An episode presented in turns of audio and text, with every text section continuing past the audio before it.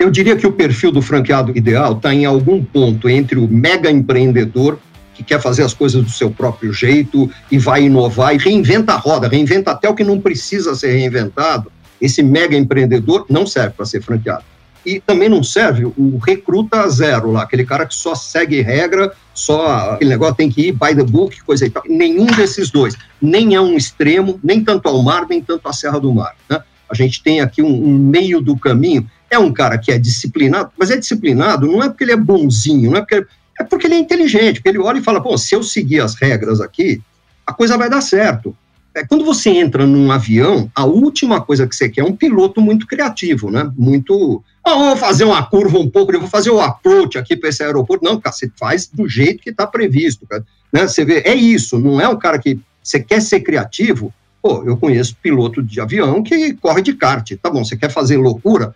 Faz na pista de kart, não faz com 200 passageiros a bordo, né? Assim, então, a mesma coisa numa franquia. Você quer ser super criativo?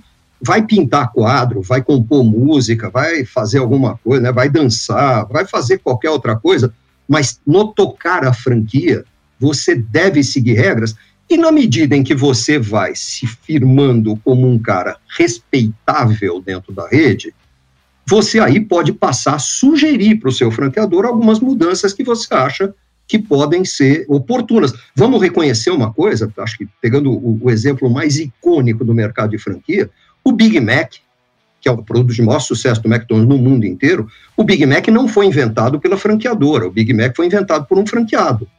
Só que esse franqueado, não é que ele saiu vendendo do jeito que ele queria, ele tem que propor para a rede, justificar por que, que aquele produto vale a pena, e aquele produto, pô, realmente, aí fazem testes, funcionou, só que aí ele é colocado na rede inteira, ele não é colocado só na loja do cara que criou aquilo ali. Esse cara aí, se eu bem conheço o padrão McDonald's, ele deve ter recebido um pin de ouro, é reconhecido nas convenções, todo mundo aplaude ele de pé, tem a foto dele no Hall of Fame da sede do McDonald's, qualquer coisa desse tipo.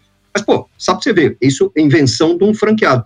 Se a gente pegar um exemplo brasileiro, dentro da Casa do Pão de Queijo, que é uma rede de franquias conhecida, tradicional aqui do Brasil, Pô, deu vontade agora, hein? Bom, né? Eu também tô com uma fome louca. Mas aquele pão de queijo recheado, que eles chamam de panino, aquilo ali, que nada mais é do que um pão de queijo que já está um pouco ressecado, ele não está impróprio para o consumo, mas ele não está com aquela textura fresquinha.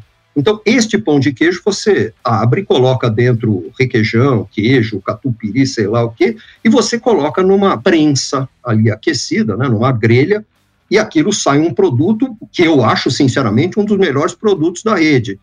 Isto foi invenção de um franqueado para aproveitar os pães de queijo que seriam descartados e que ainda estavam próprios para o consumo, mas não estavam fresquinhos, não estava aquilo. O cliente não queria aquilo. Então foi um jeito dele transformar um produto que seria jogado fora em alguma coisa que é aproveitável e rentável, né? e, e que acabou virando um baita sucesso na rede. De novo, invenção de um franqueado, não do franqueador. É assim, é desse jeito que funciona o mundo da franquia. E aí, curtiu o nosso papo de hoje? Então não esquece de seguir o podcast Café com a DM, porque tem muita gente que escuta por aqui, mas não segue a gente. Então bota para seguir e deixa também aquela avaliação do programa para que o nosso programa esteja cada vez mais ranqueado aqui no Spotify, beleza? Então até amanhã em mais um corte do Café com a DM.